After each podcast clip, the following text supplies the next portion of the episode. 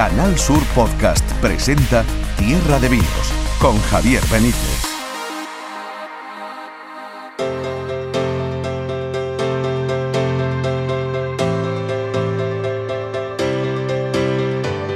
A ver, ¿estáis por ahí? Eh, espero que sí, ¿eh? Espero que sí porque empiezo el programa y esto no puede empezar si no estáis vosotros.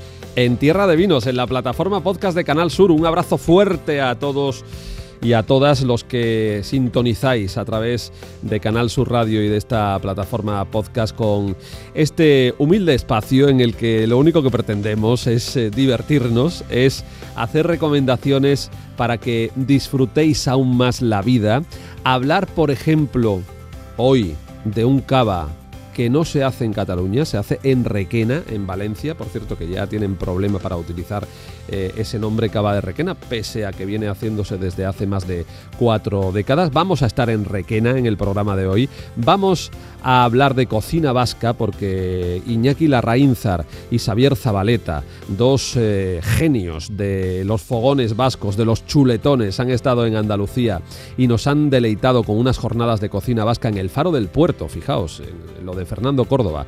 Eh, es que ha sido un lujo espectacular y os lo vamos a contar también en el programa de hoy. Vamos a hablar de Sherry Beer, que es una bodega que hace, que hace cerveza, sí, cerveza, pero eh, la cría, la elabora en botas de vino que han contenido Jerez, en los famosos Sherry Cask. Es, es un proyecto ciertamente curioso, ciertamente llamativo e interesante y os vamos a hablar de él en tan solo unos segundos. Y hoy están con nosotros en el programa, por un lado, mis catas con un vino rosado fantástico y por otro, Peter Di Trollio, eh, nuestro querido guiri del vino, con los espumosos. Vamos a hablar de los espumosos hoy en, en Tierra de Vinos. En fin, que el menú es amplio, así que poneos cómodos, que empezamos. Escuchas Tierra de Vinos. Canal Sur Podcast. Y hoy la banda sonora para Tierra de Vinos, para esta nueva entrega, este nuevo episodio de Tierra de Vinos, la pone un hombre eh, eléctrico, iba a decir ecléctico, pero es eléctrico más todavía, eh, flamenco y además con un compás, un ritmo y con una visión del arte que a nosotros nos encanta. Se llama Tomasito. El de lápiz en la oreja, cigarro entre los únicos doceos. Carpintero trae madera nueva. Que debajo del sombrero tengo un agujero y sale un humo que marea. Venga, pues la primera parada la vamos a hacer, si os parece, en Sherry Beer, en esta bodega que hemos encontrado en Jerez, un proyecto que arrancaba allá por 2017, un proyecto que basa su éxito en elaborar eh, cerveza pero criándolas en botas, botas de roble americano que previamente han contenido vino de Jerez. Es interesante, no se trata de mezclar vino y cerveza, no, es algo que va mucho más allá. Pero si os parece, nos quedamos con la conversación que tuvimos con el el responsable de Sherry Beer, Paco Galán, estuvimos visitando hace unos días la bodega en pleno casco histórico jerezano y nos pareció sorprendente, realmente llamativo. Por eso queremos que escuchéis de qué se trata este, esta iniciativa, de qué va esta iniciativa eh, deliciosa de Cherry Beer. Voy viendo papa, camino del hoyo. Voy saltando vaya, camino del hoyo.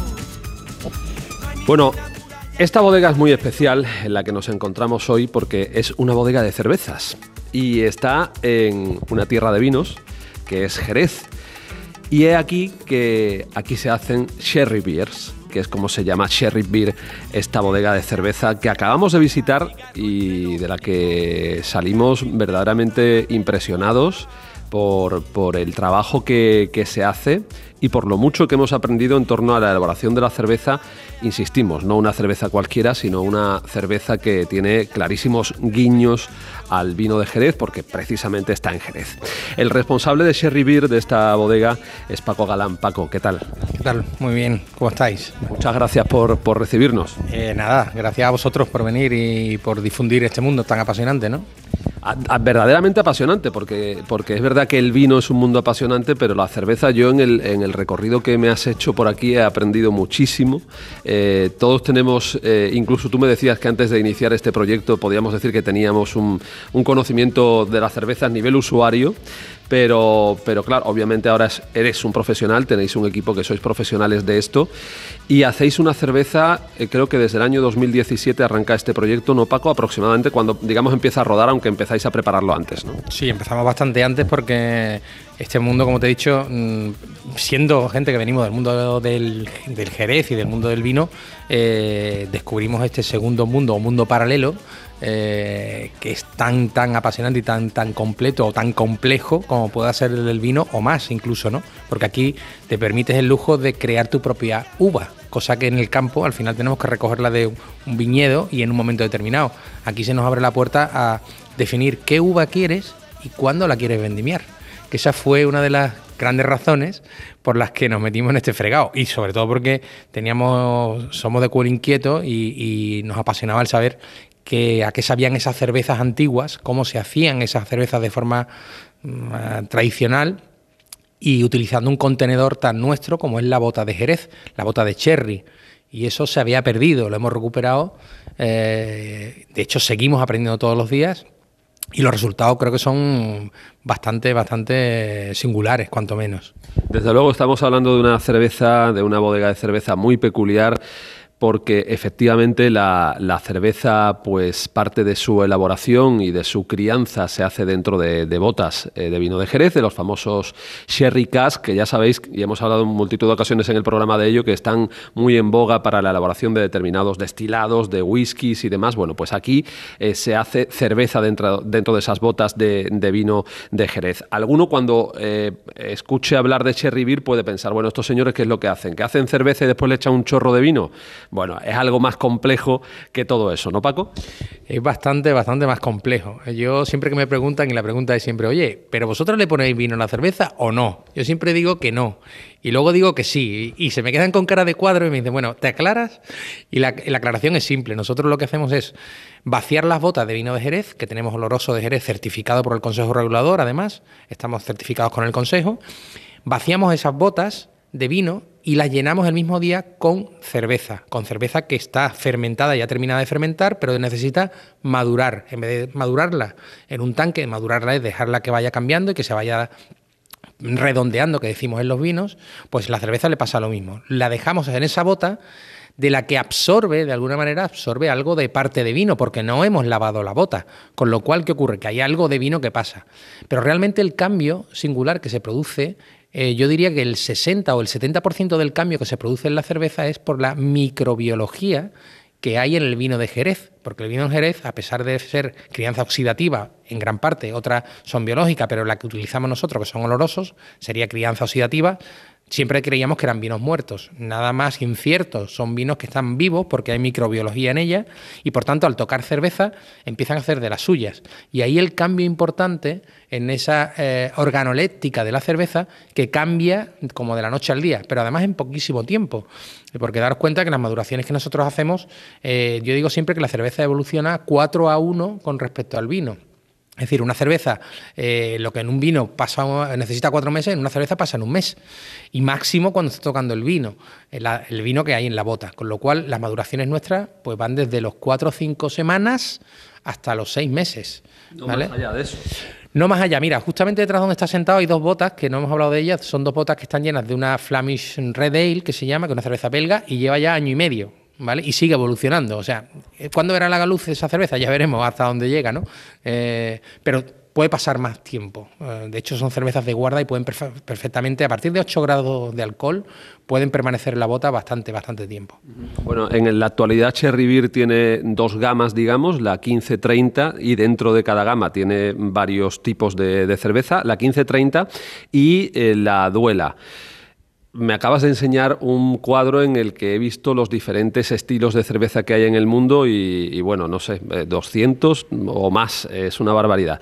Eh, pero resúmenos qué tipo de cerveza estáis haciendo en la gama 1530 y qué tipo de cerveza hacéis en la gama Duela. Gama o marca, que es la marca que vemos en la etiqueta. Correcto. Mm, eh, mira, nosotros hemos hecho el camino al revés, digo siempre, ¿no? Porque empezamos haciendo cervezas muy complejas y luego hemos ido aproximando la cerveza y el sabor de la cerveza o los estilos de cerveza más fáciles para el amateur, que digo yo, que es el que empieza a consumir o probar cervezas nuevas.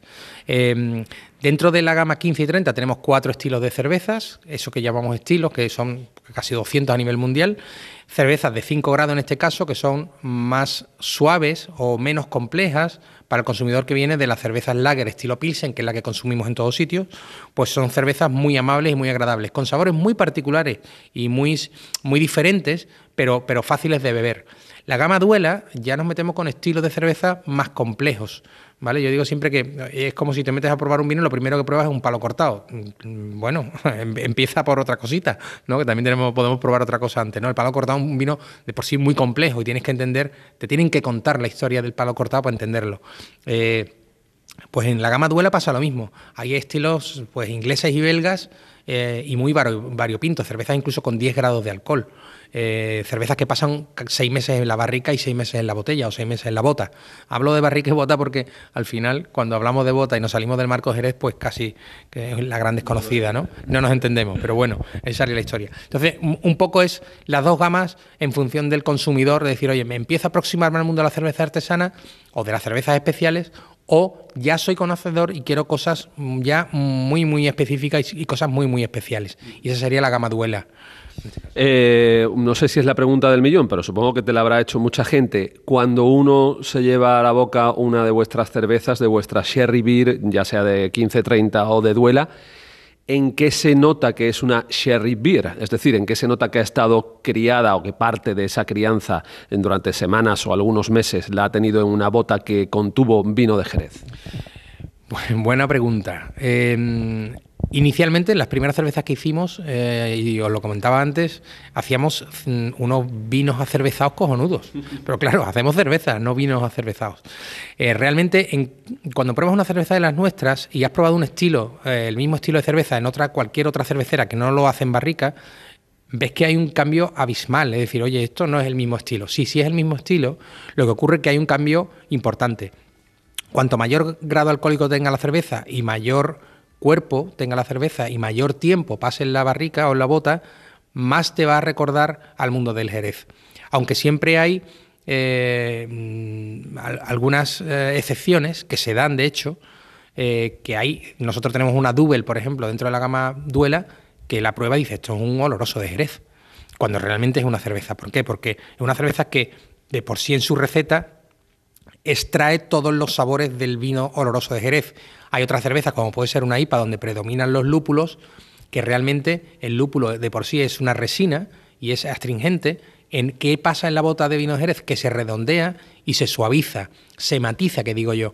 Por lo tanto, no se hace tan desagradable, entre comillas. Cuando una resina, a todo el mundo le sabe el sabor ese del pino, cuando le pegas un boca a un pino, te queda resina en la boca, dice, oye, esto, esto no es agradable. Bueno, el lúpulo en exceso puede dar esas connotaciones. Cuando pasa por una barrica, dos meses y medio que él pasa nuestra IPA, ostras, esto ya es otra cosa, esto es agradable, es un sabor a, flores eh, mm, simpático, me, agrada, me lo puedo tomar, puedo tomarme una cerveza entera. Y, eso que tiene un amargor de IBUS que llamamos que son los International Bitter Units, la unidad de medida del amargor, tiene 54, cuando una lager estilo Pilsen media del mercado tiene 33. Con lo cual, el punto amargor, ya de por sí hay gente que prueba una cerveza y le parece amarga, imaginaros una IPA con 54. ¿no? Pues realmente ahí es donde ves las diferencias. cuando veas, ves que en una etiqueta te dice 54 y la ha probado y dices, ostras, eh, aquí ha pasado algo en la bota. Esto no debería de saber así. Ese es el cambio fundamental. No saben a vino de Jerez ni saben a madera. Salvo, digo, excepciones, por ejemplo, la Double, que sí se mimetiza, digo que es un camaleón porque realmente se mimetiza con el vino de Jerez y te da todos los perfiles del vino de Jerez, pero las demás no tienen por qué. Es un proyecto, Paco, interesantísimo, apasionante, desde luego. A mí me ha encantado además visitar vuestras, vuestras instalaciones, vuestra bodega, casi doble bodega, porque tienes bodega de cerveza y bodega donde, donde tienes esos vinos eh, o esas botas donde después va, va la cerveza y en pleno casco histórico de, Jerez, un proyecto precioso. Eh, y yo por último te preguntaría, ¿dónde os encontramos? El consumidor, el que esté escuchando ahora Tierra de Vinos y diga, oye, pues me voy a probar una Cherry Beer de estas, a ver qué tal, a ver qué tal está. ¿Dónde os encontramos, Paco? Mira, pues por suerte, eh, con el tiempo que llevamos en el mercado, que no es mucho, eh, hablaba de 4 o 5 años, pero eso en el mercado es nada, eh, por suerte en la mayoría de los conocidos centros de, alimentación, Supermercados y hipermercados, estamos con la gama 1530 y luego en tienda especializada, por supuesto, con la gama Duela y la, y la gama y la gama 15, 1530 y Duela. Eh, en el corte inglés también lo tenemos, por ejemplo. En, tiendas gourmet también eh, aparece la gama Duela. Y luego en, internet eh, existen ya tiendas online. En Copa, por ejemplo, que es del propio grupo nuestro, tiene toda la gama de, cervezas completa. Incluso creo, quiero recordar que tenemos hasta pack de degustación para, para que puedas llevarte un pack de, diferentes, diferentes cervezas. La mejor opción, yo siempre digo que si pasas por Jerez, pases por la cerveza, por la cervecera, la visites y compres el pack aquí directamente, que también lo puedes comprar, ¿no? Y, además in situ yo creo que saben mejor. Absolutamente. Y verás todo lo que hay aquí en, este, en esta bodega preciosa también que es Cherry Beer. Paco Galán, enhorabuena. Eh, larga vida a este proyecto en el que has mezclado, entiendo, dos pasiones eh, como, como es por un lado el, vino de Jerez y por otro lado la cerveza, para convertir este Cherry Beer en un proyecto de éxito. Así que os seguiremos de cerca. Pues muchísimas gracias y que vosotros lo veáis. ¿vale? Hasta la próxima. Hasta la próxima. Gracias.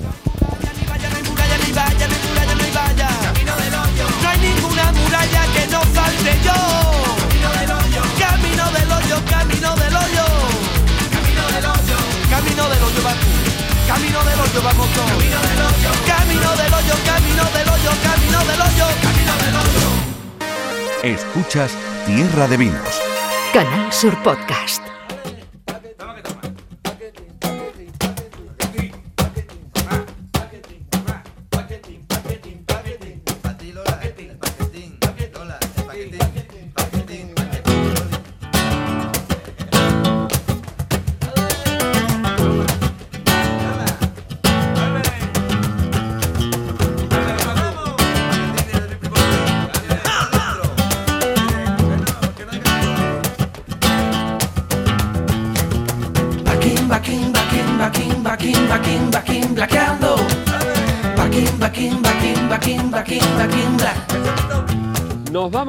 Esto es Tierra de Vinos en Canal Sur Radio, en la plataforma podcast de Canal Sur Radio. Y nos vamos ahora hasta Valencia, tierra maravillosa, tierra de vinos. También, por cierto, y en concreto hasta Requena, tierra de cavas. Y alguno podrá sorprenderse, pero cada vez menos, porque cada vez son más conocidos, desde luego, y más apreciados los eh, cavas o el cava de, de Requena. Está con nosotros precisamente el presidente de la Asociación de Elaboradores de Cava de Requena, que es Emilio Expósito.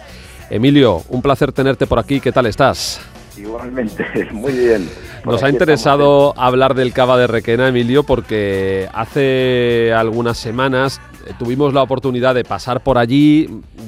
finalmente eh, no pudimos hacerlo, pero nos quedamos con las ganas de, de, esa visita a la que nos habíais a la que nos habíais invitado para conocer un poquito más en profundidad la elaboración del cava de, de Requena. Mm, cuéntanos un poco por hacer un primer acercamiento, eh, ¿cuántas bodegas productoras eh, tenéis? ¿Qué producción y existe en estos momentos en Requena en cuanto a cava? ¿Y cuáles son las características de este, de este cava valenciano, Emilio? Pues, a ver, en estos momentos somos eh, siete bodegas elaboradoras, elaboradoras y embotelladoras, o sea, ¿no?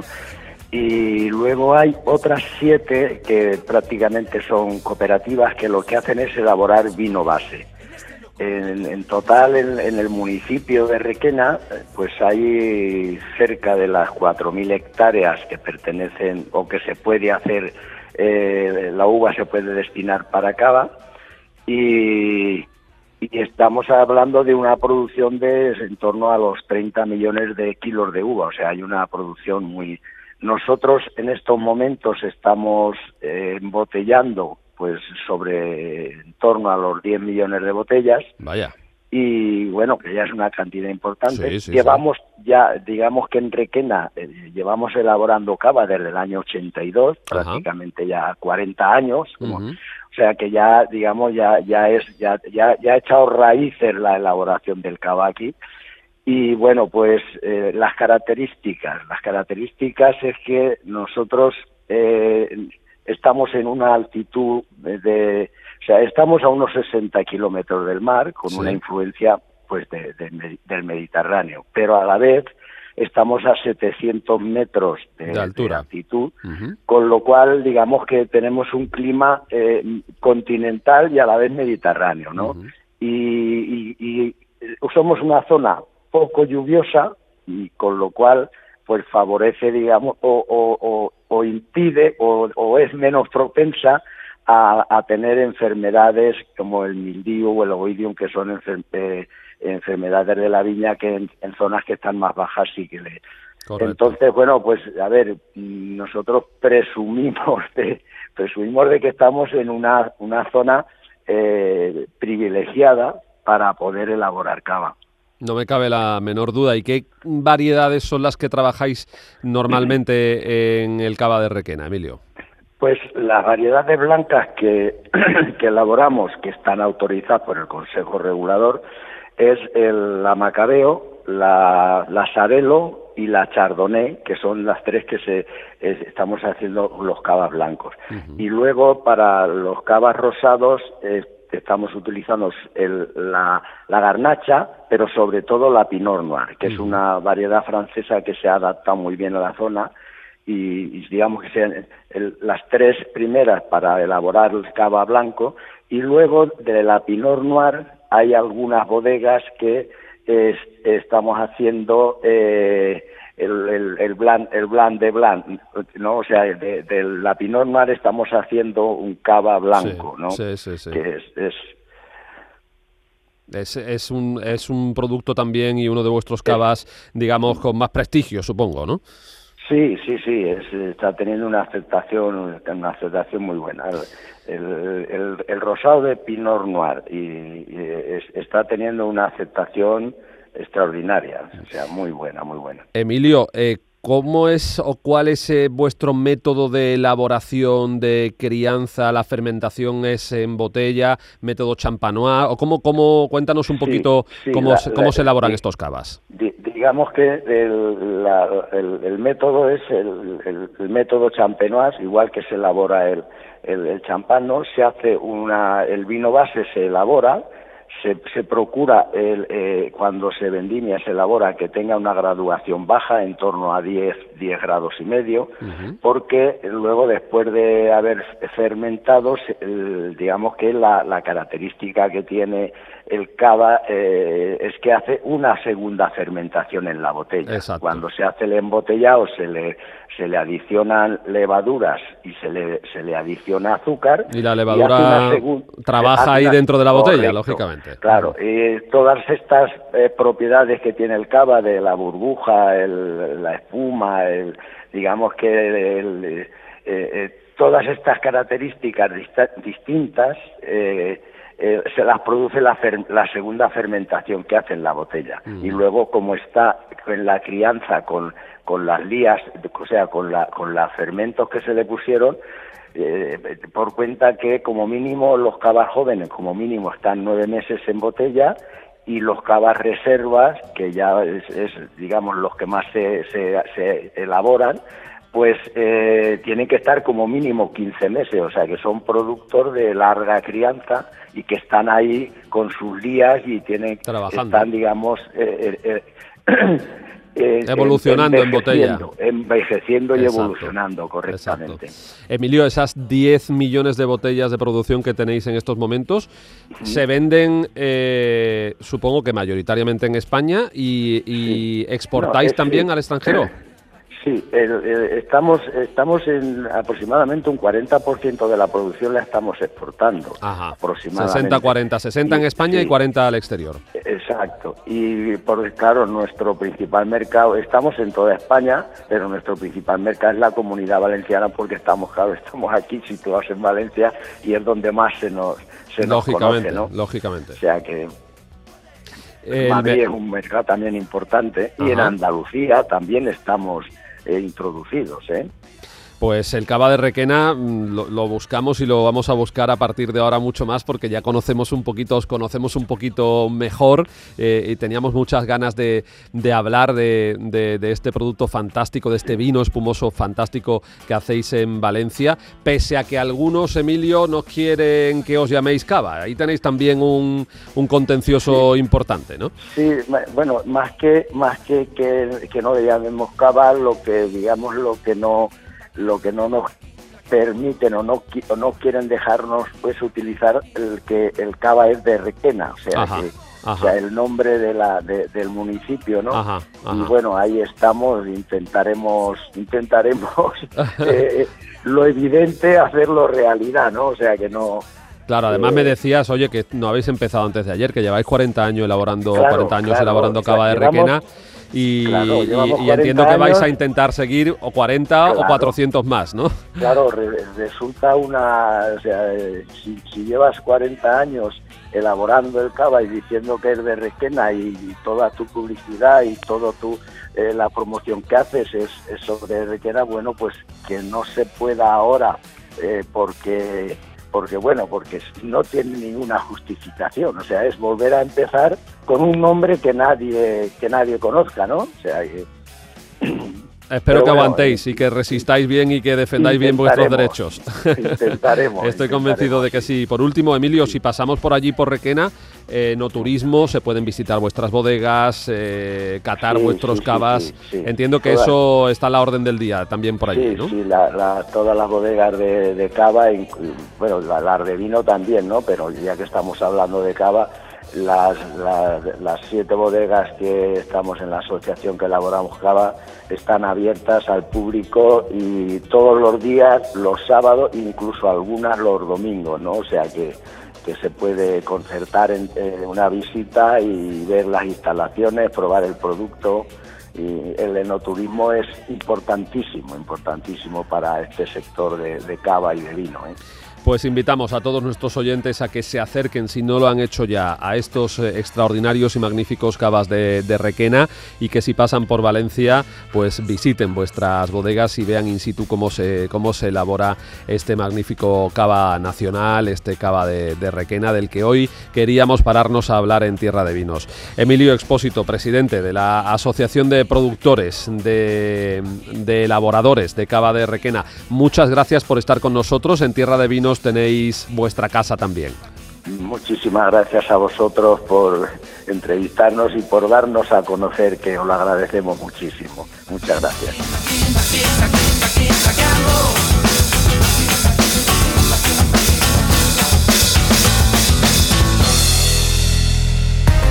Canal Sur Podcast. Tierra de Vinos.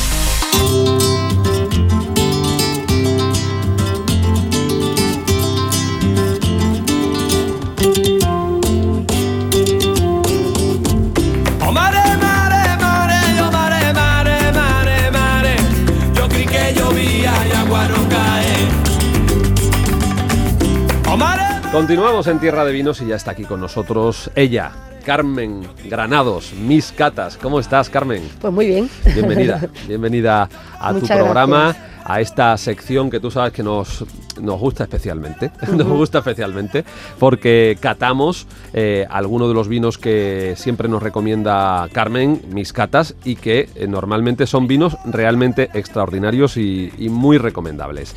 Así que estoy viendo ya sobre la mesa que hoy nos traes un rosado. Sí un rosado con un nombre muy racial, pero con una imagen muy moderna. La verdad es que sí. ¿Verdad? Es que se ha cambiado de look. Precisamente este último agosto, Lola. Un restyling, ¿no? Exactamente. Lola ha cambiado de look. Así que, mira, vengo muy bien acompañada. Vengo acompañada por Lola. A mí, este vino eh, realmente tanto tú como yo somos, yo creo que tenemos la misma filosofía que es la de dejar esa seriedad en los vinos, ese encorsamiento que hay a la hora de catar los vinos, que parece que estamos haciendo algo extraordinario. Y Lola surge mm, con esa finalidad, ¿no? Lola es 100% garnacha, que ya a mí me parece una uva extraordinaria, a mí particularmente me gusta mucho. Yo cada vez que voy a Zaragoza a visitar a unos amigos que tienen una vinoteca, me encanta ir Llevarte probando sí, y, y y traerme para acá garnacha porque es una uva, a mí me parece que tiene una piel muy fina, es una uva mm, roja, o sea, tinta tirando a morada. A mí me parece que tiene bastante personalidad. Entonces, ¿qué ocurre? Que Delgado Zuleta, pues eso nos Eso envió- porque no, no hemos dicho que es un vino Eso andaluz, es, es, eso un es. vino de las bodegas Delgado Zuleta, bodegas sanluqueñas. Exacto. Este Lola rosado con una imagen fantástica. Sí, pues mira, es- Lola es el resultado pues del corazón aragonés y de alma andaluza. Eso es lo que dice José Antonio Sánchez Pazo, que es su enólogo. Y es un vino que proviene de los viñedos de la DO Campo de Borja y eh, se ha concebido, pues eso, mm, para darle frescura, para ser un poquito transgresor, para quitarle ese encorsamiento que tiene el vino. Tú sabes que yo mm, soy muy defensora de los espumosos y de los vinos rosados. ¿Por qué? Porque parece que es que no tienen calidad y nada más lejos. Tú tienes que probar este vino, que de hecho lo vas a probar ahora, y tienes que ver cómo se, mm, cómo se potencia todos los aromas y todos los sabores. Eh, parece que tú, parece que cuando hablamos de los que nos dedicamos al mundo del vino, de consumir vino, estamos incitando a la juventud quizás, porque decimos, bueno, es que la juventud no conoce. Es que es preferible que se tomen una copa de vino rosado bien con hielo, porque este que vamos a tomar se puede tomar con hielo, se puede tomar como chupito. ¿Por qué decimos esto? Porque es mejor tomarse un vino de la tierra, un vino que es producto natural del zumo de unas uvas, a tomarte un destilado de Está 60 claro, grados, que es lo que claro, están tomando ahora está mismo. clarísimo. Eso no es que nosotros estemos incitando al consumo ni muchísimo. Siempre menos. decimos que el vino es una cultura, eh, que es una cultura arraigada a la tierra y que efectivamente si los jóvenes de las tierras de vinos que hay repartidas por Andalucía y por España eh, se lo- conocen esa cultura, la van a respetar y seguro que, que va a ser siempre más positivo que conocer otro tipo de brebajes que hay en el mercado y tan que todos peligrosos y tan con tantos sí. grados. Entonces, Lola es fresca, es natural, tiene un color precioso ahora cuando pasemos a la cata. ¿Qué ocurre? Que Delgado Zuleta, tú sabes que es la bodega más antigua del Marco de Jerez, data de 1744, ha sido la que ha proporcionado los vinos a, por ejemplo, a la boda de los reyes actuales, o sea, que es una bodega que está bastante referenciada en, en toda España y fuera de España. Pero ¿qué ocurre? Que ella, aparte de esos vinos tradicionales como la manzanilla, la, montil- el amontillado, palo cortado, oloroso, en fin, todos los que conocemos, pues ella quiere entrar en el mercado para eso, para llevar eh, esa apariencia informal que no le resta ninguna calidad, porque se trata de un, de un rosado garnacha 100%, de unos viñedos que están ubicados a más de 600 metros y además que tiene más de 30 años de antigüedad, con lo cual estamos hablando de un buen vino. Eh, ¿Qué ocurre? Pues que mm, este vino nació hace unos cuatro años aproximadamente, con otra etiqueta y demás, pero eh, ellos han considerado darle un cambio de imagen y le han puesto una etiqueta mucho más joven, más fresca, Juvenil. con unas letras que a mí me encantan porque son letras que cada una tiene su, propio tipo, distinta. graf- exactamente, y bueno, le hacen eh, que sea pues un vino bastante atractivo. Vemos Lola, además el, el dibujo de una, de una De chica, una chica. eh, con bueno, una chica muy guapa, Sí. en, eh, dibujada en, en la etiqueta y pone vino rosado garnacha de cepas con más de 30 años de vida. Todo eso se puede leer en la etiqueta de este Lola, que como está diciendo Carmen, efectivamente se ha sometido a, a un lifting, ¿eh? a un cambio de imagen Exacto. y a sus cuatro años pues nos llega con esta, con esta nueva presentación, pero el vino sigue siendo extraordinario y estoy completamente de acuerdo contigo con respecto a los rosados y por supuesto aún más todavía con los espumosos. Yo no sé si antiguamente eh, qué pasaba con estos vinos, pero desde luego los que se hacen ahora eh, son vinos, además los rosados ofrecen una cantidad de matices. Son brutales. eh, uno, tanto en nariz como, como en boca, una cantidad de matices extraordinarios. O sea que estamos hablando Hombre, habrá rosados malos, pues como todos. ¿eh? Sí. Eh, también los hay de, de- de otro de otro tipo que no que no o malos o no o no especialmente buenos. Bueno, vamos a considerar que no son mm, espectaculares ni son Exacto, tampoco, pero vamos, no hay ni vino bueno ni vino malo, sino que te guste o no te guste. Eh, pero pero que pero que son unos vinazos. son vinazos. Y este en particular, a mí, tiene una boca, tiene una nariz preciosa. Realmente, ¿por qué no voy a tomar un arroz, una, que te digo, una carne, incluso una pizza? ¿Por qué no voy a, a maridar una pizza con un Con vino? un vino rosado. ¿Eh? ¿Vale? Así que, bueno, a mí me parece un acierto. Eh, le doy las gracias a Javier Ciezar, que me, me hizo llegar la botella. Nada más salir. Yo esto- también se las doy porque a mí me han mandado también, ah, me han mandado una eh, y además la agencia Probando Probando, a la que pertenece de José Miguel eh, y a la que pertenece Javier Ciezar, trabajan espectacularmente Sí.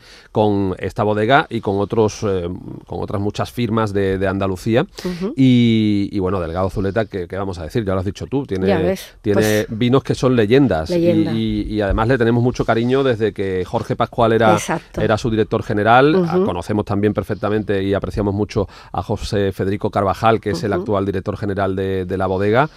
Mm, Es una casa que hay que quererla porque, porque no se puede hacer otra cosa con Delgado Zuleta. Hay que quererla. Ahí tenemos un Cuo Badis, un viejo Zuleta, en fin, ahí hay una gama de vinos que son, pues eso, ancestrales, de toda la vida, vinos de con historia. Eh, yo quiero echarlo ya en la Venga, copa. vamos. No, ¿vale? no sé a qué estás esperando. Eso digo yo, y bueno, y te voy a, eh, te voy a contar eh, que aunque ya lo he comentado antes, ay, me gustaría que se oyera. Venga. A ver, voy a, poner, a, a- Ahí, aproximarlo. al ladito tuyo. ¡Ay, qué Esto es sonido! sin trampa ni cartón, ¿eh? Aquí tenemos la copa delante Qué con un color precioso, un color rosado, pero A ver, rosado mm, cobrizo también, no sé. Sí, bueno, es un rosa palo, pero tiene tonalidades de, de salmón. Salmón, ¿Mm? cobre. Yo creo eh, que pararon eh, esa, pararon ese estar con las pieles en su momento para darle ese color que me parece un color muy atractivo, Muy bonito. muy bonito, muy apetecible y luego ya verás tú los aromas que tiene. A la vista ya lo has dicho tú, que lo has dicho muy bien, Javier, es muy atractivo eh, y tiene un color rosa, limpio, brillante, es, es muy bonito, muy Extremadamente atractivo. limpio, me encanta Sí, porque sí, es, sí. mm, es precioso. Precioso. Pues mira, estoy viendo la- el anagrama de Canal Sur por aquí, eh, a través, A través de, de la la copa. Precioso. Mira, en nariz. Bueno, ¿qué me dices de la nariz? Una Pues empieza, empieza la, la tormenta de matices, ¿eh? Porque hay muchos. eh, ¿eh? Alta intensidad. Mucha fruta fresca, sí. tropicales. Si cierras los ojos, goloso. No puedes oler, pues no sé, a esas rosales que hay en los jardines cuando vas paseando de noche.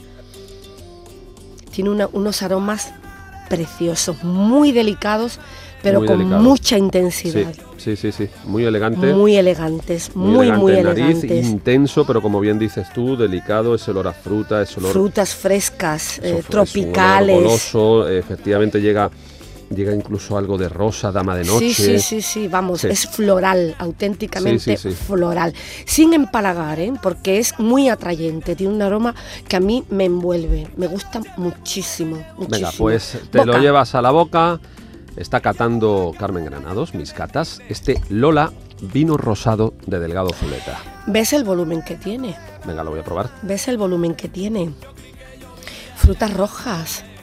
No recordemos, o sea, no olvidemos que está hecho con garnacha 100% y la garnacha es una fruta, eh, perdón, sí, es una uva que se expresa muy bien.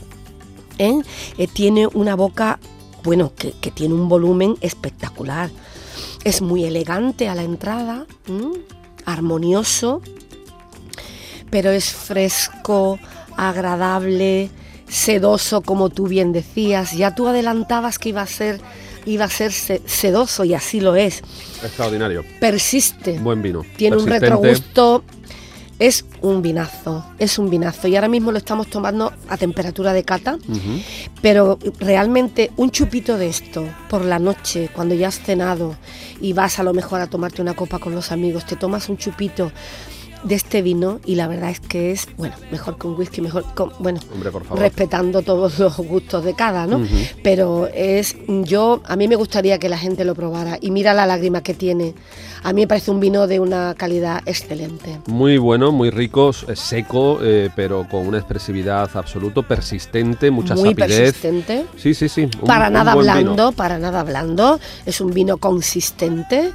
Es un vino que merece la pena beberlo, y, beberlo y vivirlo, porque mis catas tiene un lema que es bebe la vida, vive el vino. Entonces yo siempre lo llevo a rajatabla.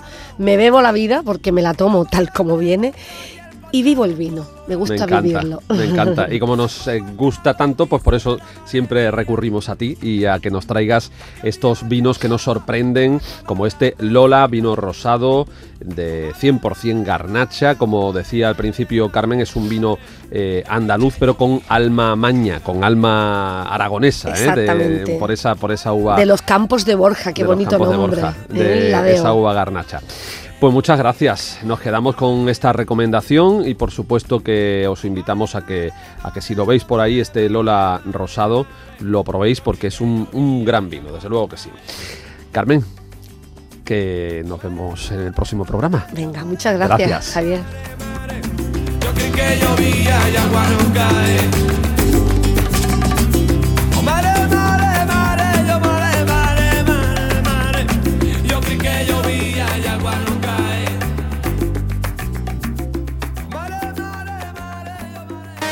Escuchas Tierra de Vinos.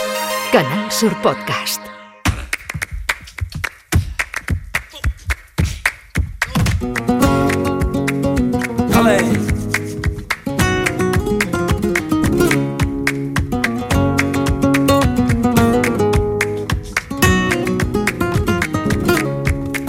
Metí los pies desnudos dentro de tu paellera como prueba de amor pa' que me quiera la vida va deprisa, yo la vivo a mi manera, voy recortando camino con mis tijeras. La cocina vasca es una de nuestras debilidades y uno que se rodea bien, pues uno tiene amigos, como por ejemplo mi admirado Iñaki Larraínzar que cada vez, por cierto, pasa más tiempo en Andalucía y eso a nosotros nos encanta.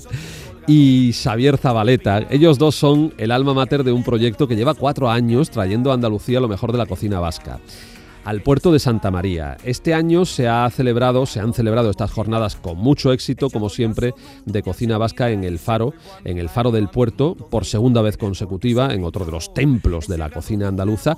Y entre el Faro del Puerto y ellos, Xavier e Iñaki, elaboraron un menú verdaderamente extraordinario con el chuletón como plato estrella, pero también con una bodega muy interesante. Eh, catamos desde sidra hasta vinos tranquilos y todo eso, pues eh, lo disfrutamos gracias a que nos invitaron a participar de estas jornadas de cocina vasca y allí mismo pudimos hablar con ellos, con Iñaki y con Xavier. Iñaki Larrainzar, muy buenas. Buenas tardes, Javier. ¿Qué tal? Muchísimas gracias. Vaya homenaje, que no sé si en el País Vasco le llaman también así, pero lo de hoy aquí ha sido un homenaje. ¿eh?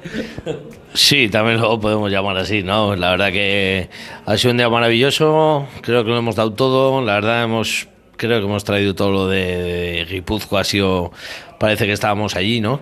Y la verdad que bueno, la gente ha salido muy contenta, los platos han salido perfectos, la chuleta espectacular y la verdad que pues muy contentos todos, lo habéis podido disfrutar.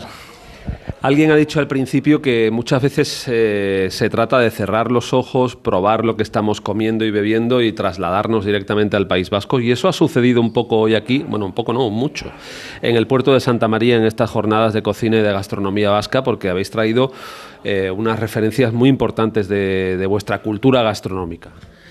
Pues sí, la verdad que al final lo que intentamos todos los años, tanto Xavi como yo, que parece que esto es solo como un día, ¿no? Pero al final estamos trabajando todo el año para ello. Y la verdad que es un poco, pues eso, que realmente viva la gente del puerto de Santa María, pues un poco como si estuviese en Guipúzcoa sin estar allí, ¿no? La verdad, traemos los mejores productores que podemos conseguir, el producto lo mejor que podemos conseguir y la verdad que yo creo que, pues bueno, nos salga hasta bien y todo.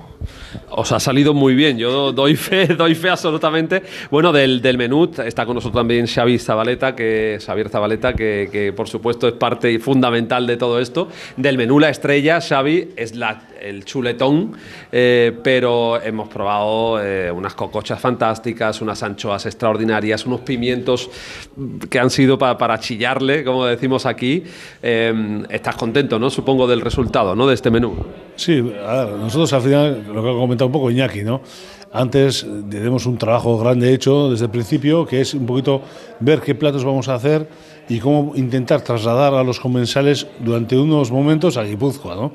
que es lo más difícil. Entonces, pues tenemos que elegir los platos, luego hacer unas fusiones, venimos de una base de cocina tradicional, por supuesto que la reina es la chuleta, pero los entrantes yo creo que son muy importantes también porque son los que nos caracterizan también un poco como, como gastronómicamente eh, diferenciado, ¿no? Y más, sobre todo, viniendo a una tierra como esta, que es, que es, es un producto de primera calidad y bueno, y hacerse un hueco ahí pues no está nada, nada, fácil, ¿no?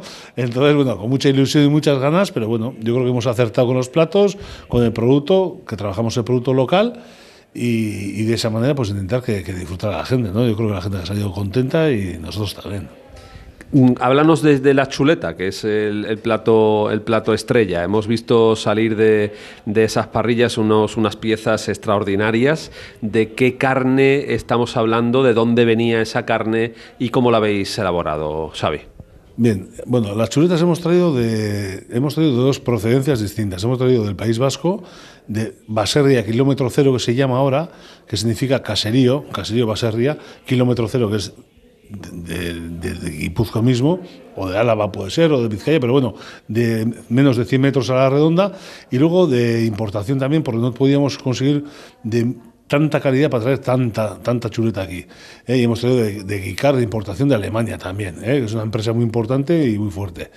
Y ahí, bueno, ahí eh, es muy importante, por supuesto, la materia prima, pero es muy importante, por ejemplo, pues que un, cocinero de una sociedad gastronómica como Iñaki Larraenzar, pues, pues que tenga esa habilidad para poder cocinar para 90, 150 comensales y te dé esa seguridad ¿no? del saber hacer una buena chuleta, que no es nada sencillo, ¿eh? y, bueno, y que es lo que digo, ¿no? que luego es el, poder jugar, ¿no? que es una maravilla, ¿no? traer ese tipo de carne eh, jugar con un compañero como Iñaki Larraenzar y disfrutar de unas jornadas maravillosas en esta maravillosa tierra. Bueno, Iñaki, pues te pregunto a ti, eh, ¿cómo se logra sacar eh, al punto esa, esa carne? Son unas piezas de carne de un porte importante. ¿Cuál es la combustión que utilizáis para, para, esa combustión? ¿Cuánto tiempo la tienes en la parrilla? Danos alguna pista para que cuando así lo, los que somos, que no entendemos tanto, pero queremos hacer una barbacoita en casa, pues nos dejemos llevar alguno, alguno por tus pistas. Pues mira, la verdad que nosotros lo que utilizamos es un carbón de encina, un carbón que al final combustiona y tiene una capacidad calorífica bastante grande. Y, el secreto de la carne al final es tenerla muy atemperada, que realmente esté fuera de, pues, de las cámaras o que no esté muy fría y que realmente esté temperada. Y luego al final son unos golpes de calor muy fuertes que pueden rondar entre los 3 y 5 minutos en función del kilo de la carne, pero normalmente las chuletas que normalmente asamos, asamos entre kilo, kilo 200, kilo 400 alguna vez, pero bueno, al final son entre 3 y 5 minutos por cada lado y al final lo que conseguimos es que realmente esa carne se selle por los dos lados y por dentro esté no sangrienta, que la gente se piensa que está cruda, porque al final esa carne está cocinada y que realmente tenga esa rojez o lo que hablamos muchas veces ahí son los tres colores, ¿no? Y básicamente es eso. los tres colores que es eh, un poco, digamos, por fuera, digamos, un poco más oscuro y, va pasando hasta el rojo del centro de la carne, que como tú bien dices, no sangra, no está cruda, pero tampoco está hecha, digamos... Eh, al final es, es, una cocción, o sea, se podría incluso asemejar aquí en la provincia lo que puede ser un tataki de atún, ¿no? Al final es un sellado por fuera, un arrojez por dentro y al final es básicamente... Mm, tiene mucha similitud el, el atún con la carne. Hemos tenido al principio también la, maravillosa experiencia para los que somos queseros, además como yo, pues fantástica de, de catar y hemos hecho una cata de quesos de Idiazabal y eh, este programa se llama Tierra de Vinos. Lo hemos acompañado también Iñaki con vinos eh, vascos, con chaco, bueno, nos habéis recibido con sidra, después con chacolí, hemos probado también un blanco y un tinto de vuestra tierra.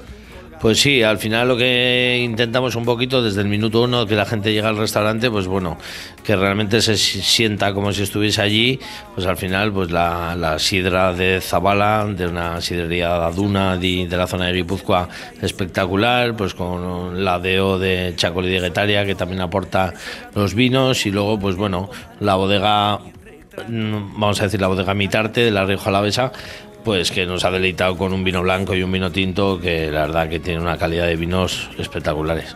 Bueno, esto, aparte de contar con vuestro trabajo y vuestra organización, cuenta con el apoyo de la Diputación de Guipúzcoa, eh, que este fin de semana vais a estar en el puerto de Santa María. Estamos en el faro del puerto, eh, lo hemos dicho antes al inicio, pero estamos en el faro del puerto, que el sitio también eh, está ahí Fernando Córdoba y compañía, que el sitio también tiene galones.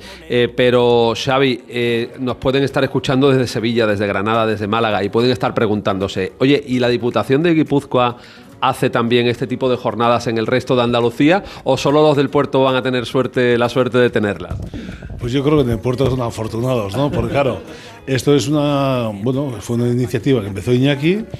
Eh, luego me acoplé yo y gustosamente y bueno y es una cosa que bueno vimos que tenía mucha repercusión mediática mucho que la gente disfrutaba mucho no y no solamente en esta zona en Llerena hemos solido hacer alguna otra con la asociación que presido yo que es Jaquitea y sí vemos que la Diputación ve, claro, por supuesto con buenos ojos, el poder trasladar ese, ese rato que hemos estado hablando, ¿no?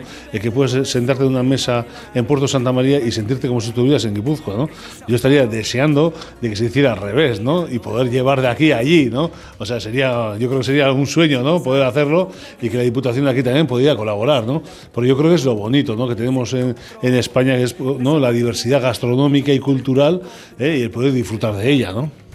Oye, pues yo te voy a tomar la palabra, ¿eh? Hablamos con la Diputación de Cádiz y con el resto de diputaciones de Andalucía y hacemos jornadas gastronómicas andaluzas en el, en el País Vasco, en Euskadi. ¿Qué te parecería, Iñaki? Joder, pues fantástico. Encima, en la casa de Xavier Zabaleta, en el restaurante ahí, pues ¿qué te va a contar? Yo ahí me he criado casi, estoy como en casa, pues para nosotros sería fantástico, desde luego.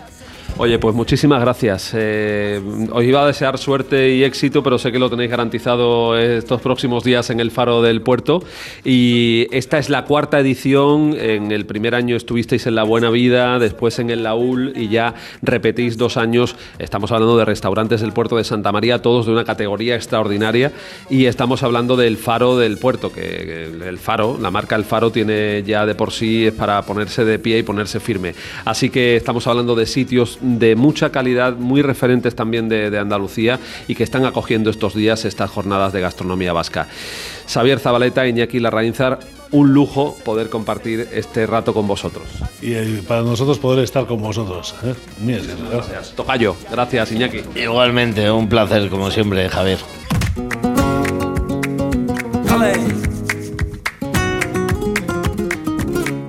Con esta música vamos a continuar y vamos a saludar además a un nuevo colaborador que tenemos esta temporada, que sabéis que se llama Peter Ditrolio, que es norteamericano pero afincado en Andalucía, afincado en Jerez hace, hace ya tiempo. Peter, ¿cómo estás? Bienvenido. Muy buenas. Me alegro mucho de saludarte. Igualmente, igualmente. Me alegra verte y fíjate que cada vez te estamos cogiendo más cariño eh, en el programa y Pepe Rosales ha buscado mm, una sintonía específica para ti, una canción que va a sonar siempre que te saludemos a ti. Pues ¿Tú quieres escucharla? Por supuesto. Venga, dale Pepe. Yo vengo de una tierra lejana donde las aves cantan distinto, donde se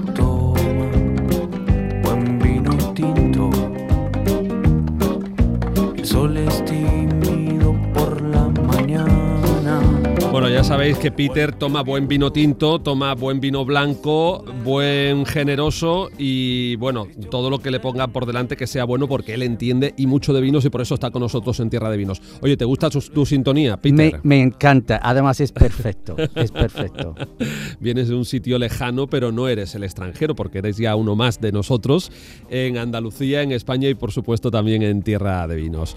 Así que querido amigo, me decías esta semana, oye, ¿por qué no hablamos de Y a nosotros los espumosos nos encantan y además somos somos eh, ultradefensores, Peter, de que no necesariamente un vino espumoso, recordemos que es un vino, que no estamos hablando de otra categoría de, bebida, estamos hablando de vinos, pero son vinos espumosos, eh, no necesariamente tenemos que reducir su consumo al ámbito de una celebración, de una fiesta, de una Navidad, de, no sé, de un año nuevo. No, señor, hay muchos otros momentos donde poder disfrutarlo, ¿no crees, Peter? Exactamente, yo soy gran defensor de los vinos espumosos y me encanta en cualquier situación, porque dependiendo del tipo, ah, puede tomarlo ah, como aperitivo, con la cena, con la misma comida y para postre. Y entonces son vinos extraordinarios Ah, obviamente los de calidad, y eso es parte del tema. Porque como en todo en la vida los tenemos muy buenos, extraordinarios, regulares, y bueno, y otros que, están ahí pues para... porque tiene que haber de todo. En la viña del Señor, nunca mejor dicho, lo de la viña, ¿verdad? Exactamente, que no estamos hablando de estos vinos que se meten, un, injerten un poco de gas porque el vino es tan malo, es la única forma de venderlo, ¿no? no, de esos no vamos a hablar. Vamos a hablar de los realmente buenos Fíjate eh, que, hemos hablado recientemente en, en, Tierra de Vinos del cava de Requena, que es un cava fantástico que se hace en Valencia también hay un, muchas veces eh, una idea equivocada de, la elaboración, de que la elaboración del cava se limita solo a Cataluña y no, se hace cava en otros puntos también de la geografía española y se hacen buenos espumosos. Bueno, ya sabemos que se hacen en champán, en Francia, pero entiendo que aquí en España y en otros países del mundo, no sé si el tuyo también en Estados Unidos, se hacen buenos espumosos, Peter. Pues digo, hacen espumosos uh, allí. vale. La, verdad es que uh, los mejores que yo he catado en mi vida precisamente no, no vienen de allí, pero tampoco realmente ha puesto mucho enfoque en, en los espumosos. ¿A ti cuáles uh, son los que más te gustan? Vamos a ver, yo puedo, puedo hablar de, de, de, de marcas o no? Sí, claro, por supuesto. Eh, a mí, yo soy un gran fan del champán, del champán, champán, ¿no? De champán, Exactamente. El, original y el genuino. Exactamente. y yo tengo un favorito que me encanta. Eh, se llama Vigicart Salmón, que es un productor pequeñísimo que todavía utiliza las barricas de, roble, ah, que es, es, de, es, de, proceso totalmente tradicional. Y es un vino que es muy difícil de conseguir aquí en España, pero en Estados Unidos sí se puede conseguirlo.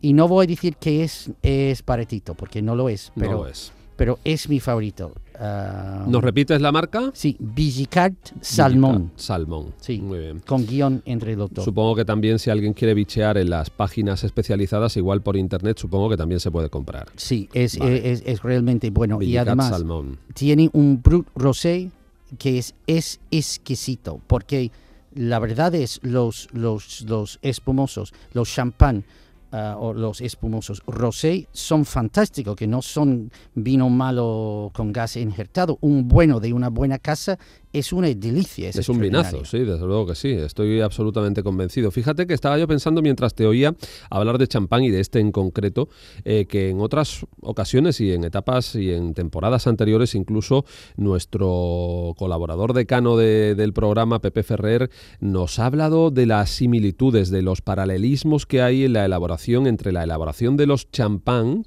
de, champán francés, y los vinos generosos, los de Jerez o los de Montilla. Mm, hay, cierto hermanamiento entre la manera de, cuidar los vinos, la manera de criarlos, la manera de, elaborarlos, y por eso son vinos tan grandes, ¿no? Exactamente, es un proceso extremadamente, extremadamente complejo que requiere una segunda, después de la primera fermentación y un cuidado tremendo, una segunda fermentación y un movimiento muy preciso y, y, personalizado. Segunda fermentación en botella, en eh, botella, en botella. Y entonces eh, y, necesito un cuidado extraordinariamente especial, poco a poco, cada botella individualmente. Entonces eso requiere un, vamos a ver, un capataz, una persona que sabe del, del vino en bodega para moverlos. ¿no? Es, un, es, es, extraordinario, que no es fácil hacer, elaborarlo. Mm, por eso, por eso muchas veces estos, estos vinos, incluso, vamos a decir, champán barato, cava barato, uh, espumosos baratos que injertan gas son tan malos porque no es, mamá, tiene, tiene, tiene burbuja, pero no tiene ese sabor. Por eso salen, se nota el gas injertado porque tiene ah, un pequeño sabor de latón cuando lo toman. Ese es- esa es la pista de que no estamos ante un espumoso, ante un vino con burbujas de calidad, cuando tiene ese sabor a latón. ¿no? Exactamente. Si, si, si la burbuja no viene de esa segunda fermentación, que es muy cuidadoso, pues mm, no, no, no va a ser bueno, no puede ser bueno, no puede ser bueno. Oye, Peter, danos más claves eh, sobre cómo consumirlo, eh, con qué, con qué lo maridamos, a qué hora del día. Cuéntanos más cosas de los vinos con burbujas o los vinos espumosos. Pues yo particularmente me encanta el, vino espumoso con mariscos, ¿no? Mariscos que tienen sabor fuerte. eh, aquí los langostinos, ¿no? el, el bogavante es un plato fantástico. También pato, a mí me encanta con pato. Qué curioso, con pato. Sí, sí, sí, sí, con carnes que tiene, que tiene grasa y sabor, ¿no? ¿Por qué? Porque ese, ese, mm, ese burbuja va a cortar la grasa y, es, y se compagina de maravilla, de verdad. Que, que es un vino extremadamente versátil.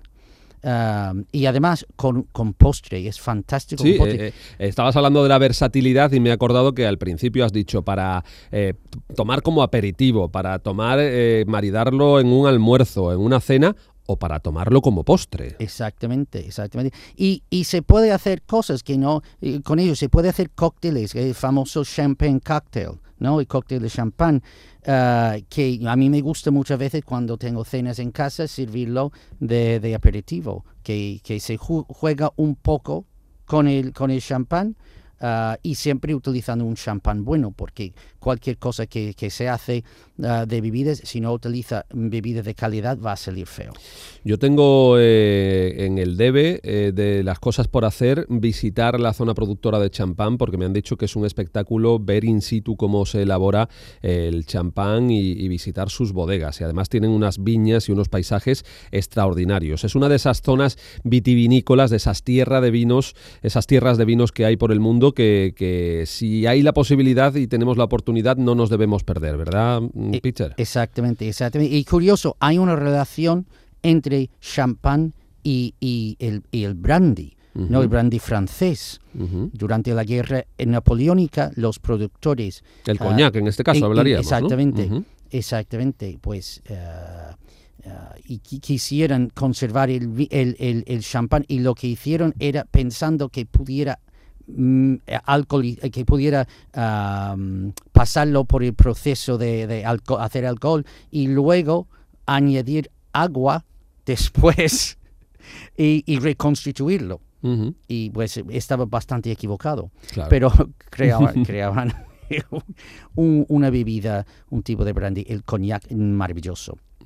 Absolutamente. Oye, ¿y en España eh, cuáles son los que más te gustan o qué, qué espumosos, eh, no necesariamente cava, espumosos eh, has catado y has, y has conocido que te gusten especialmente? Pues mira, tú has, has mencionado Requena Sí. y entonces las cavas que me gustan más son los que vienen de Valencia. tengo que Precisamente. Pero los espumosos hoy en día, que para mí tienen la más calidad y son ah, lo más curioso, lo más interesante, son los que está produciendo aquí en nuestra tierra. Qué bonito. Sí, hay bodegas aquí en Jerez, que no voy a men- mencionar ninguno, en el marco de Jerez, que está Ah, elaborando vinos mm, de burbuja, que no podemos decir champán, porque no lo son. No, son espumosos. Son, al, son espumosos. Algunos pero... 100% de uva palomino, incluso, como, como, el que hace Barbadillo. Puedes decir todas las marcas que ah. aquí estamos para decir los sitios y dar las pistas pues, a los oyentes pues y decir los nombres de los vinos para que ellos eh, sepan por dónde, o, si quieren seguir alguna recomendación, pues puedan seguirla. Perfecto. Ah, pues yo, beta, voy yo siempre hablo del beta de Barbadillo porque es un 100%, eh, mm, eh, 100 en Palomino eh, espumoso. Muy interesante el trabajo que ha hecho Monse Molina y la enóloga de Barbadillo con este vino. Pero ahí hay, algunos más que se hacen en Andalucía muy interesantes, Peter, es, verdad. Exactamente, pero yo iba, iba por allí, el trabajo de Monse, que en, la elaboración de los... Um, de los vinos espumosos y ella utiliza ese, el método uh, el método de el tradicional método de champagne para elaborar estos vinos y son realmente fantásticos. Ella hace un labor tremendo y no solamente tiene el beta, pero tiene otras que yo he catado ah, que son fantásticos. Ella, yo, y su, su labor es ah, fundamental en esto aquí en nuestra tierra. Ah, yo creo que ella es la pionera en esto. Y, pero, pero elabora unos espumosos fantásticos y otros que yo he catado en sitios, eh, en otras bodegas pequeñitas que no lo Sí. comercializan, pero también yo he catado cosas mm, realmente horribles. Claro, eh, Ah, hay de todo, hay de todo. hay de todo. Eh, estaba pensando también, hace poco hablábamos con Miguel Domecq de bodega Miguel Domecq de Entrechuelos. eh, eh, ellos tienen Talayón, que es un, un espumoso con uva chardonnay, porque es, digamos que el, el Entrechuelos blanco después reconvertido a, espumoso, o tiene por lo menos la base de ese vino del Entrechuelos blanco. Eh, me vienen a la cabeza también algunos espumosos en Sevilla, eh, que, hemos, eh, que hemos catado en otras ocasiones y también muy, muy interesantes.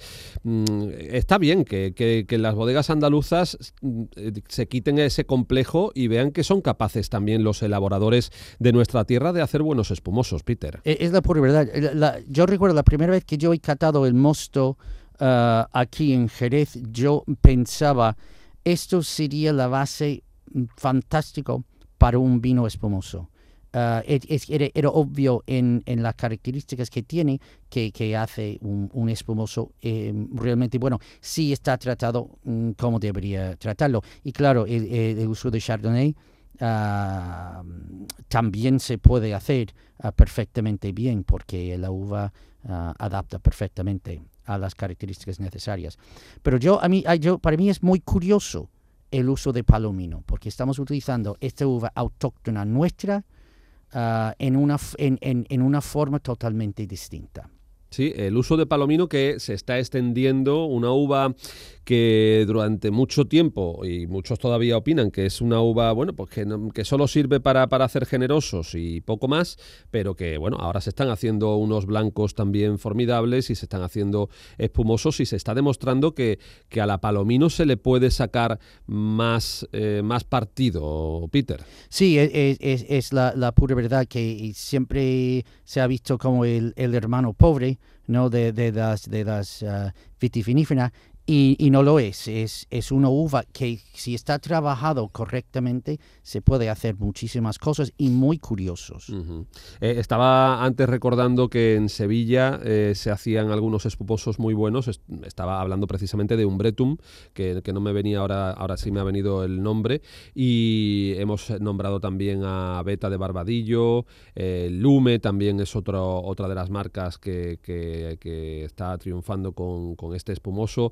En fin, que, mm, que recomendamos fervientemente conocer los espumosos y sobre todo salirnos eh, no solo en una Navidad, no solo en un cumpleaños, no solo en una boda, eh, sino disfrutar de ellos en una cena, ¿por qué no? O como bien decía nuestro querido Peter Di Trollio, como postre, por ejemplo, que, Eh. que- que es fantástico. Exactamente, que tenemos que quitar ese complejo porque ah, es un gran acompañamiento a, a cualquier ah, comida.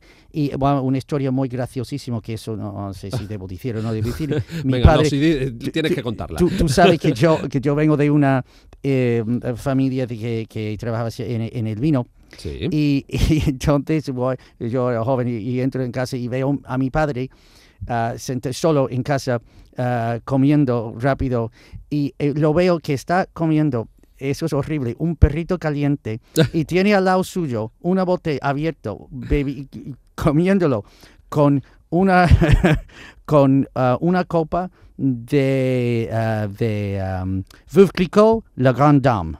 ¿no? Es que la, la- es, es- es como, no, no, es la, la, la- la- el vino más grande que produce ellos, ¿no? Y allí está tomando un perrito caliente con este, este bueno. vino extraordinario. Digo, papá, ¿qué hace? Y me dice, "Bueno, lo tenía, lo había abierto y, y- y no Y, quisiera claro. desperdiciarlo. Y aquí voy a beberlo.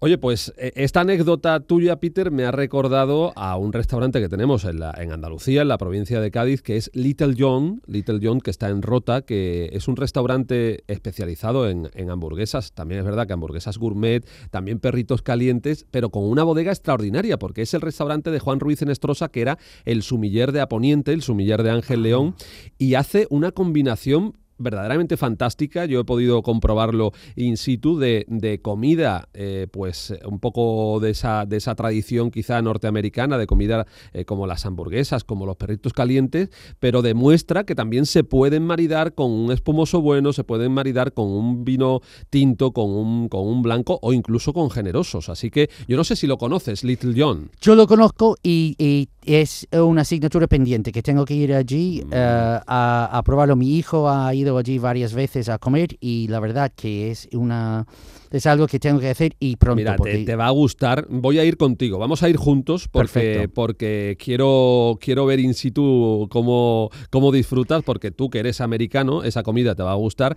y que te encanta el vino, pues yo creo que la combinación esa, pese a que aquella vez te sorprendió ver a tu padre, y bueno, de verdad que, que es algo un poquito llamativo, pero vamos a, a demostrar en Little John cuando vayamos la próxima vez que es posible maridar un perrito caliente con un gran vino o una Eh, gourmet, eso sí, con un, con un gran vino. ¿Te parece? Yo sí, que vamos a hacerlo. Eso va a ser muy gracioso, la verdad. Estupendo, Peter. Pues hasta la próxima. Gracias, querido amigo, por estar con, con nosotros. Te vamos a despedir con tu canción, eh, con tu sintonía, con la sintonía de tu, de tu sección aquí en Tierra de Vinos. Y nos vemos en unos días, ¿vale? Muchas gracias, gracias a ti y hasta luego. Un abrazo, querido amigo. Igualmente.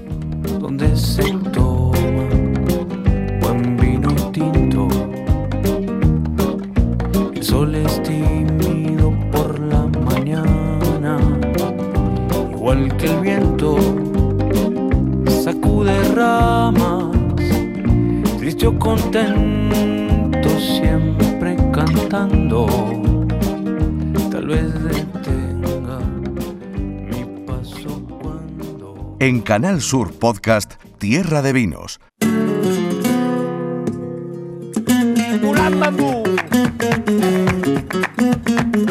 Aire.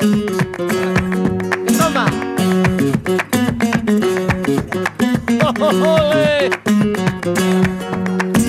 Hoy me han atracado los ladrones. Cuando estaba trabajando muy flamenco y vacilón, me lo robaron todo.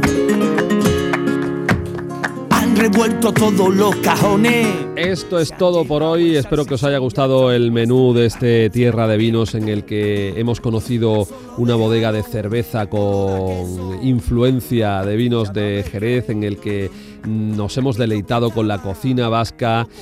Hemos ido a Requena a conocer más de cerca el cava valenciano, el cava de Requena y nos han hecho disfrutar eh, mis catas y Peter Di Trollio. Tierra de Vinos en la plataforma podcast de Canal Sur. Siempre os lo digo, gracias por compartir con nosotros este tiempo de radio, gracias por estar ahí. Tenemos, eh, bueno, toda esta música que escucháis, hoy es Tomasito, eh, tenemos una lista de reproducción en Spotify, ponéis Tierra de Vinos y ahí podéis escuchar tanto el podcast como la lista de reproducción, toda la música que suena en Tierra de Vinos la tenéis ahí. Y además os digo una cosa, si queréis escribirnos también podéis hacerlo al correo electrónico de un servidor que es jbenitez, jbenitez, rtva.es. Ahí me podéis encontrar, ahí nos podéis encontrar y ahí nos podéis escribir pues para pedirnos eh, o para sugerirnos contenidos del programa o lo que queráis, eh, o, ofrecernos cualquier tipo de colaboración o pedirnos que hablemos sobre algo en concreto. Tierra de Vinos es un programa abierto abierto a vosotros y abierto al disfrute de la vida. Así que gracias eh, nuevamente por estar ahí. La realización técnica del programa ha corrido a cargo de Pepe Rosales y de Marcelino Fernández, que gracias a ello, gracias a ellos dos, todo esto suena así de bien y hasta la semana que viene. Que estamos en crisis y la cosa está difícil. Hasta aquí ya hemos llegado y no paramos de currar. Señores ladrones, no me roben la cartera ni me vacíen la nevera que la cosa está muy mal. Que estamos en crisis, ya está voy el curro en bici. Hasta aquí ya hemos llegado y no paramos de currar. Señores ladrones, otra vez que entren, cierren la nevera y apaguen todas las velas. Señores ladrones, otra vez que entren, tiren de la cisterna, recojan ya la mesa. Señores ladrones, somos buena gente. Los que no son buena gente, quienes son cariño, son los políticos y banqueros que vende arregla el panorama, nos roban los dineros, se ríen de nosotros, se forran de millones. ¿Por qué, Soso? Son tiburones, son tiburones, son tiburones. Son tiburones, son tiburones, son tiburones. Son tiburones, son tiburones, son tiburones. Son tiburones, son tiburones, son tiburones. Son tiburones, son tiburones, En Canal Sur Podcast han escuchado Tierra de Vinos con Javier Benítez.